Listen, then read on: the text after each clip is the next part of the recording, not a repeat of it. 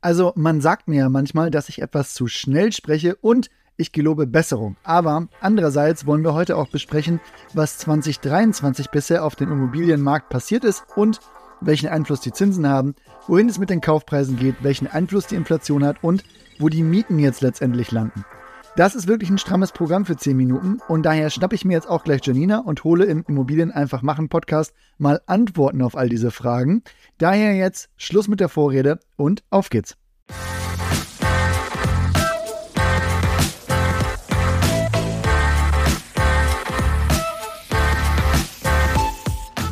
Janina, ich glaube, um zu checken, wie der Immobilienmarkt jetzt dasteht, müssen wir einen kurzen Blick auf 2022 werfen, was da eigentlich alles passiert ist, was einen Einfluss hatte. Und ich mache es hier kurz. Wir hatten einen Angriffskrieg auf die Ukraine von Russland. Als Folge stark steigende Energiepreise und letztendlich eine wirklich hohe Inflation von 6,9 Prozent im Jahresdurchschnitt 2022. Genau, und auf die Inflation, die über den erwünschten Rahmen liegt und erwünscht sind eher anderthalb bis zwei Prozent, reagiert die Zentralbank in der Regel mit steigenden Zinsen. Das ist 2022 in einem Rekordtempo geschehen und das haben Banken sogar noch früher antizipiert und die Kreditzinsen deutlich ansteigen lassen auf letztendlich bis zu viereinhalb bis fünf Prozent für zehn Jahresdarlehen beim Immobilienkauf für eine 100 Prozent Finanzierung. Und sowas kann ja jetzt auch nicht spurlos am Immobilienmarkt vorbeigehen. Auf gar keinen Fall und ist es auch nicht. Wir hatten quasi eine Dekade lang sinkende Zinsen und steigende Immobilienpreise. Mit steigenden Zinsen ist der Investment Case aber so nicht mehr aufgegangen.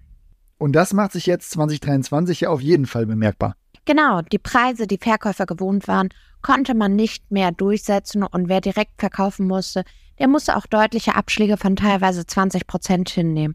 An sich hatte man als Verkäufer nur drei Möglichkeiten.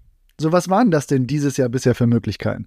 Naja, also erstens gar nichts zu verkaufen und das haben ja auch viele getan und es einfach ausgesessen. Die halten dann Immobilien im Bestand.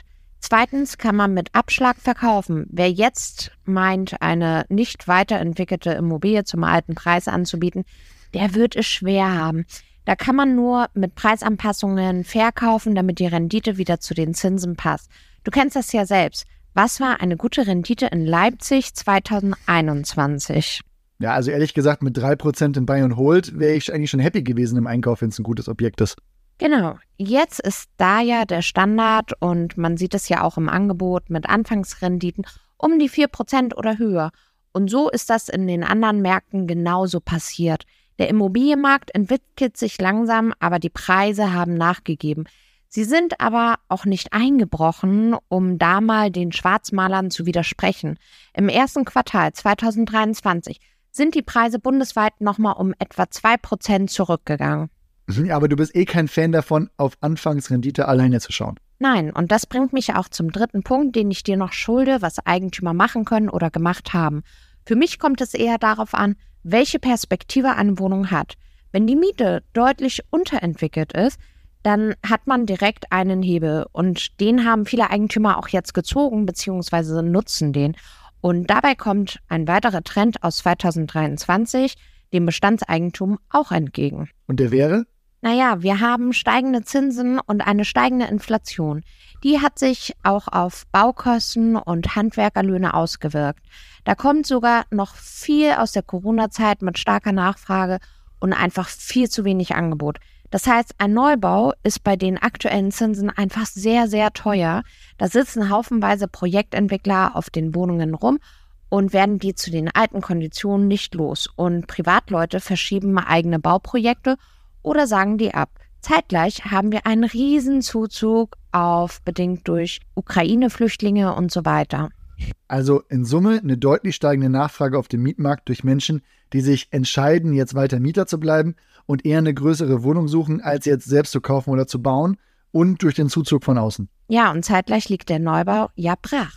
Da wurden ja mal mit einem Bedarf von 400.000 Wohnungen gerechnet und es wurden dann irgendwann um die 100.000 Wohnungen gebaut. Also eine absurd große Zielverfehlung.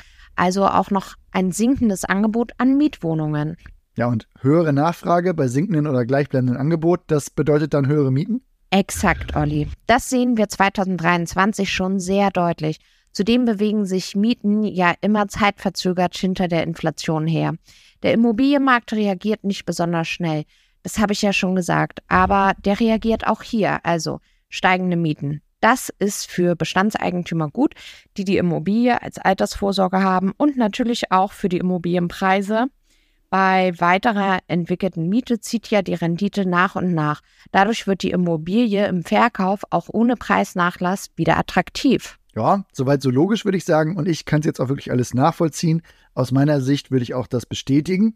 Jetzt kommen ja bald auch neue Mietspiegel und ich glaube auch, da werden schon alleine die Erhöhungen aus den Indexmieten dazu führen, dass auch die gesamten Spiegel steigen, auch wenn die Berechnung dann natürlich jetzt viel komplizierter ist, ohne da ins Detail zu gehen. So, jetzt habe ich aber mitgenommen, Bauträger und Neubauten, das sind ein Problemfeld. Bei welchen Investoren siehst du sonst noch Probleme? Das Fix-and-Flip-Geschäft ist deutlich herausfordernder geworden. Das ganze Feld Immobilienhandel, würde ich daher sagen, ist auf jeden Fall ruhiger geworden. Und im Gewehr gewerblichen Bereich sind die Preisabschläge teilweise noch höher. Da wird man noch genauer beobachten müssen, wie sich das hier entwickelt. Ja, ich würde vorschlagen, den Gewerbeteil, den sparen wir mal aus. Was siehst du jetzt als To-Do? Im Bestand sollte jeder wirklich zusehen, dass er weiterentwickelt bekommt. Also mal einen Blick auf die Mietspiegel werfen. Zusätzlich wird die Energieeffizienz wichtiger. Hier kann man im Bestand dann auch gut Rücklagen über die WEG aufbauen. Dazu habe ich das schon mal erwähnt. Ein Bausparvertrag als Krankenversicherung fürs Haus finde ich jetzt sehr, sehr sinnvoll. Und man sollte jetzt auch nicht mit zu viel Zeit mit dem Check der Anschlussfinanzierung lassen. Da muss man frühzeitig planen, um keine böse Überraschung zu erleben. Wie schaust du sonst jetzt auf die Marktphase? Guck mal, Olli, ich bin seit fast 15 Jahren im Immobilienbereich tätig. Jahrelang haben sich viele beschwert, dass es im Ankauf von Jahr zu Jahr teurer wurde. Und jetzt beschweren sich viele, dass die Zinsen so hoch sind hey, aber dafür sind die Preise jetzt doch astrein wieder verhandelbar. Beim Preis würde ich jetzt schauen, ob der marktgerecht ist und die Rendite angepasst wurde oder ob ich selbst verhandeln muss, weil der Verkäufer noch nicht eingesehen hat, dass das Marktumfeld sich geändert hat. So oder so, vom Rumsitzen und Beschweren wurde ja noch nie ein Vermögen aufgebaut. Und bei der Altersvorsorge ist das Einstiegsalter einfach auch sehr wichtig es gibt ja durchaus auch Investoren, die so ein bisschen Market-Timing betreiben, also jetzt wirklich wissen wollen, war es das jetzt mit den Preissenkungen oder wo geht es da noch hin? Wie siehst du denn ab jetzt die Preisentwicklung? Ich glaube, das Tal ist durchschritten. Die Zinsen sind nicht mehr auf dem äh, Peak, sondern sind schon wieder auf dem Weg Richtung dreieinhalb Prozent. Und die Inflation war zuletzt auch wieder auf dem Weg nach unten. Die EZB-Zinsanpassungen sind auch kleiner geworden. Ich sehe jetzt schon, dass die Interesse wieder anzieht und auch die Preise sich stabilisieren. Wenn die Rendite stimmt und große Preisabschläge sehe ich sonst nur bei Immos mit schlechter Energieeffizienz und wenig Rücklagen oder halt allgemein schlechter Lage. Ich bin da sehr gespannt auf die zweite Hälfte des Jahres und einen Markt, der dann aus dem Winterschlaf erwachen wird.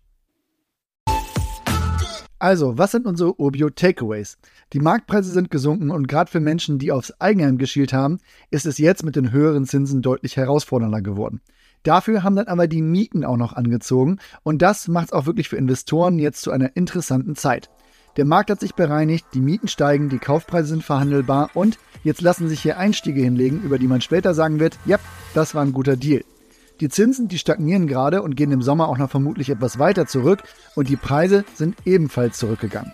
Besonders viel Spielraum hat man, wenn der Verkäufer jetzt Verkaufsdruck hat, da die Nachfrage pro Objekt einfach geringer ist, oder wenn es sich um ein Gebäude mit schlechter Energieeffizienz handelt. Wenn ihr Fragen dazu habt, dann meldet euch gerne unter podcast.urbio.com oder via Social Media. Das war's aber für heute. Wir hören uns bald wieder. Macht's gut und bis bald.